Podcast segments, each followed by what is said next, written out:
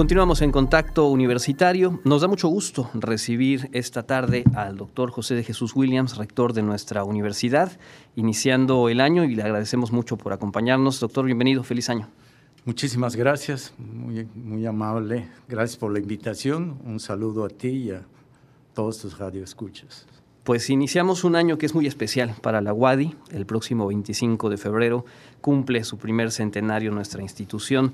¿De qué forma se vive y se vivirá esta conmemoración a lo largo del año? Creo que debemos de dar gracias como comunidad universitaria de tener la oportunidad de festejar el primer centenario de nuestra universidad. Y a la vez se nos crea también una responsabilidad y un compromiso para involucrar a la sociedad en general. ¿no? Hay un programa construido para los 12 meses del año y, y en ese programa es un programa donde vamos a tener la oportunidad de utilizar los diferentes medios de comunicación que tiene nuestra universidad para poder hacer llegar los diferentes eventos que tenemos organizados.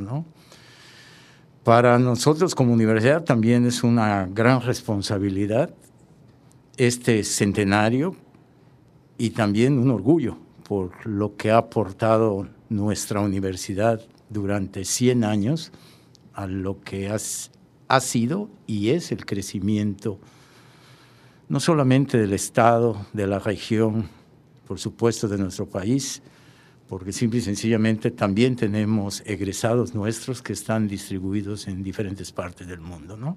Y en ese sentido nos sentimos orgullosos de, esa formación que les, que les hemos dado en las diferentes etapas que ha tenido nuestra universidad. ¿no? Hablamos de una matrícula en la universidad que ha venido creciendo con el tiempo. A lo largo de su gestión ha crecido, me parece, en un 10%, algo así. Y son vidas que se transforman a través de esa oportunidad de tener educación eh, a nivel licenciatura, a nivel posgrado, a nivel bachillerato. Y finalmente creo que es eso a lo que se refiere, ¿no? La cantidad de personas que directa o indirectamente han visto transformada su realidad a partir de estos espacios en la universidad. Seguro. El Don Felipe Carrillo Puerto, como fundador de hoy la Universidad Autónoma de Yucatán, la visión que tenía era una visión revolucionaria a su época, donde la educación era el cimiento para el crecimiento de la sociedad. Y hoy en día lo vemos también como lo que es, un derecho de las personas. Y esto habla del tema que tiene que ver con inclusión, en toda la amplitud del concepto de inclusión, donde tenemos una gran responsabilidad de poder acercar la educación a los sitios donde es muy complicado que podamos llegar de manera presencial, pero que hoy en día con las tecnologías de información y comunicación nos dan esa, esa oportunidad. ¿no? Y algo que comentas y que es importante, trabajamos con personas, ¿no? Y, el trabajar con personas, cada persona, cada ser humano, cada estudiante, cada trabajador, trabajadora de nuestra universidad, son entes independientes. Y eso es lo, lo rico, eso es lo que fortalece el proceso de trabajo y de educación en sus estudiantes, ¿no? Por eso también el tema que tiene que ver con la educación, la educación ha evolucionado. De 1922 al 2022 ha evolucionado, ¿sí? Y en ese sentido, los procesos de enseñanza y aprendizaje están mucho más claros en la responsabilidad que tiene cada uno de nuestros jóvenes en bachillerato, licenciatura, posgrado, y voy a incluir por supuesto, a nuestras y a nuestros estudiantes de la Universidad de los Mayores. Sí, claro. Que al final este fue un tema muy importante para nosotros porque nos permitió atender a este grupo de gentes que necesitaban tener un espacio para poder continuar su aprendizaje, ¿no? Al final se han dado cuenta que la vida no acaba después de que se jubilan o después del trabajo. Simple y sencillamente el proceso de aprendizaje hoy se reconoce que es para toda la vida. Y en ese sentido, esa es una de las grandes tareas que tiene nuestra universidad. Al interior de nuestros programas educativos, darle las herramientas para un proceso de aprendizaje para toda la vida. Esto implica que van a ser capaces y son capaces de, en sus diferentes entornos en los cuales se ubiquen, de poder entender los problemas, de poder escuchar, de poder proponer. Y en ese sentido es lo que buscamos en ese crecimiento de la persona como bachillerato, como un profesionista o como alguien que obtiene un posgrado que puede ser una especialidad, una maestría o un doctorado. Hablaba usted de la forma en la que se ha transformado la vida y la educación en, estos 100 años de historia de la universidad y creo que en los últimos dos años hemos visto y lo hemos platicado también aquí en otra oportunidad cómo se ha transformado el proceso educativo a partir de la contingencia eh, sanitaria. Me parece que también en medio de las eh, metas de este centenario pues está el terminar de consolidar este espacio virtual de aprendizaje, aprovechar todas las posibilidades técnicas que, que hoy por hoy pues se han, se han instalado y forman parte ya de la cotidianidad. ¿no? Sí, por supuesto que el, tema de la pandemia eh, en general a la humanidad y lo que nos compete a nosotros, a los sistemas educativos en el mundo y en específico a la UADI, nos puso un reto enorme, ¿no? Para poder transitar de procesos educativos de manera presencial a procesos educativos de manera virtual que son modelos de enseñanza-aprendizaje diferentes, ¿no? Donde implica también, por supuesto, pedagogías diferentes. Y no solamente eso, sino también implica que, y así fue, necesitábamos capacitarnos en el manejo de las tecnologías de información y comunicación, por un lado, y por otro lado, aprender los procesos de enseñanza-aprendizaje para una educación literalmente 100% virtual. Entonces, esto fue retador, pero a la vez el lado positivo que le veo es que nos permitió acortar tiempos. ¿En qué sentido? Yo uso una expresión de un salto cuántico en el tiempo porque de un día para otro tuvimos que empezar a aprender para poder continuar la responsabilidad que teníamos o que tenemos asignadas y específicamente con la parte educativa. Y, y en ese sentido, en estos dos años, el aprendizaje logrado como comunidad universitaria, estudiantes, maestras, maestros, administrativos y manuales, ha sido único. Esto si lo hubiéramos programado, nos hubiera llevado varios años. ¿no? Y esto ya llegó para quedarse y tiene muchas ventajas, ¿no? El, poder entender de que la educación es una corresponsabilidad, pero la mayor responsabilidad está en quien es el estudiante. Y que la responsabilidad de nosotras y nosotros como maestras y maestros es poder generar esos escenarios de aprendizaje, eh, llevar a nuestros estudiantes más allá de las cuatro paredes de la universidad para que puedan estar siempre en un contacto directo, vivencial, de cuál va a ser su entorno laboral, cuáles son los problemas que se están viviendo allá afuera, en el entorno laboral, en las diferentes áreas del conocimiento, y cómo esto los ayuda y nos fortalece a toda la comunidad, no solamente a los estudiantes, sino también a nosotros. Maestras, maestros administrativos, porque esto permite fortalecer la vinculación de la universidad.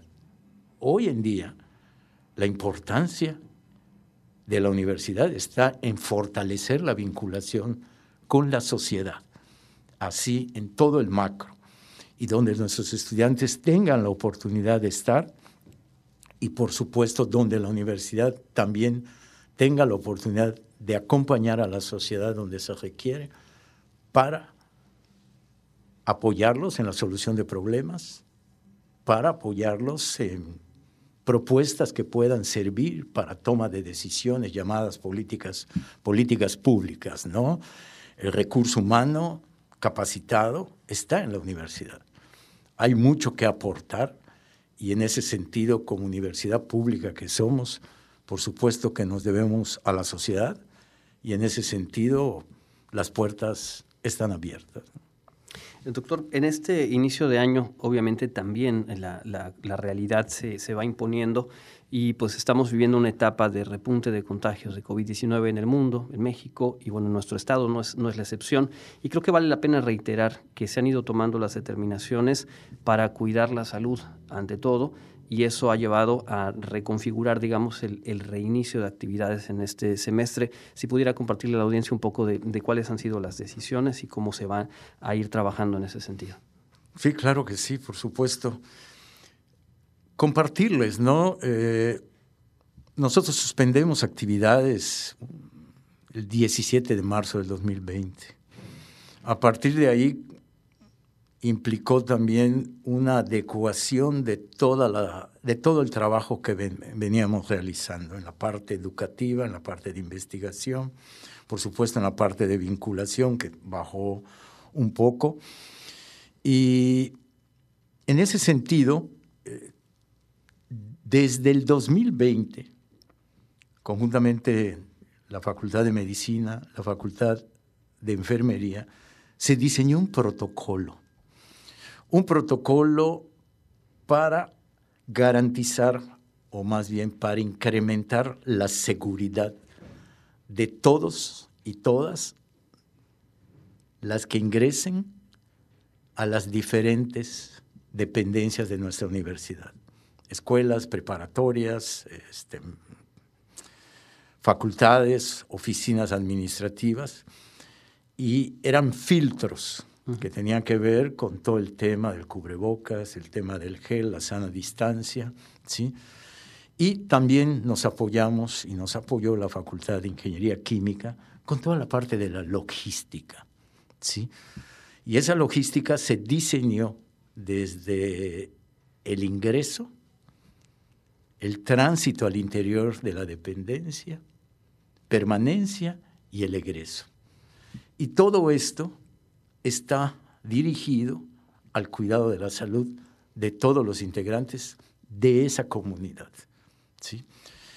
Eso lo hemos puesto en práctica, pues, prácticamente, valga la redundancia, desde el 2021, eh, cuando tuvimos la oportunidad de regresar de manera virtual, de manera presencial, gradual, en diferentes programas educativos de mayo junio y prácticamente la primera quincena de julio, y donde tuvimos eh, actividades académicas con nuestros estudiantes, ¿no?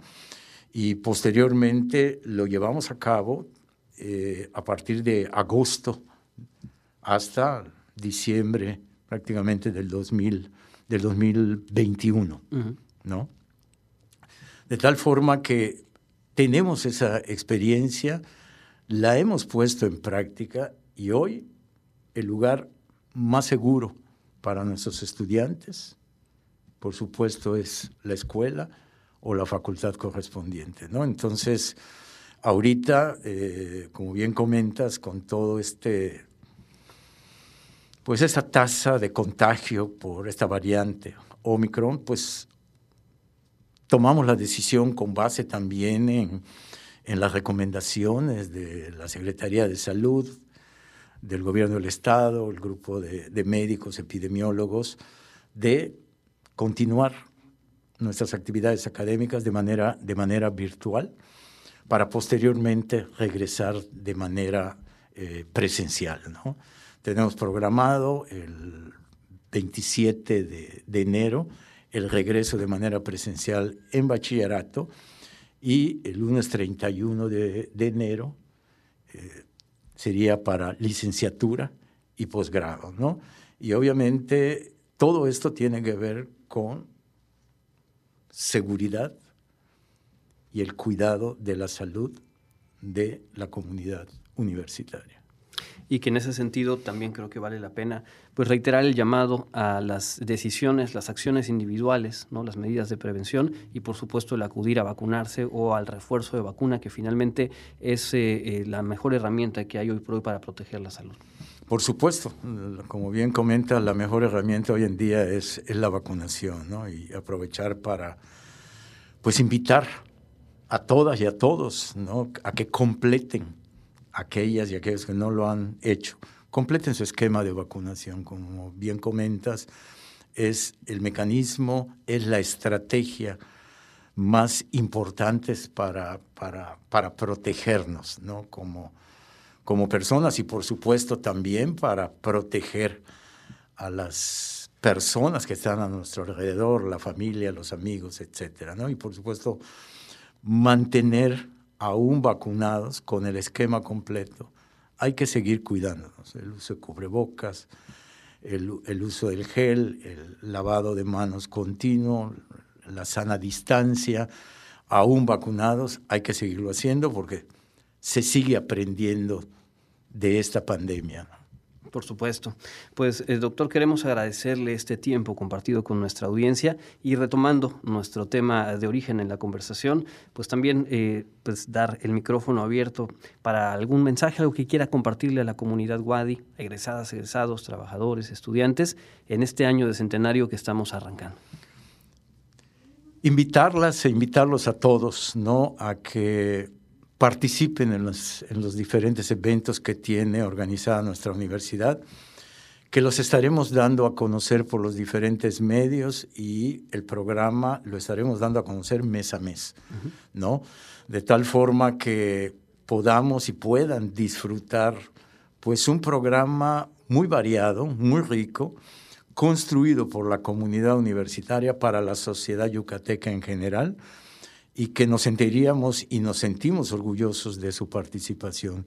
Hay un gran trabajo, hay un esfuerzo y hay una sensibilidad y una percepción muy grata respecto a lo que hoy significa 100 años de, de nuestra universidad. Y por supuesto, encantados de, de, que nos, de que puedan participar. Hay eventos para los diferentes grupos de edad, ¿no? Muy bien, pues ahí está la invitación y por supuesto nosotros daremos seguimiento puntual a lo largo de este año muy, muy especial para la Universidad Autónoma de Yucatán. Muchísimas gracias por su presencia, doctor.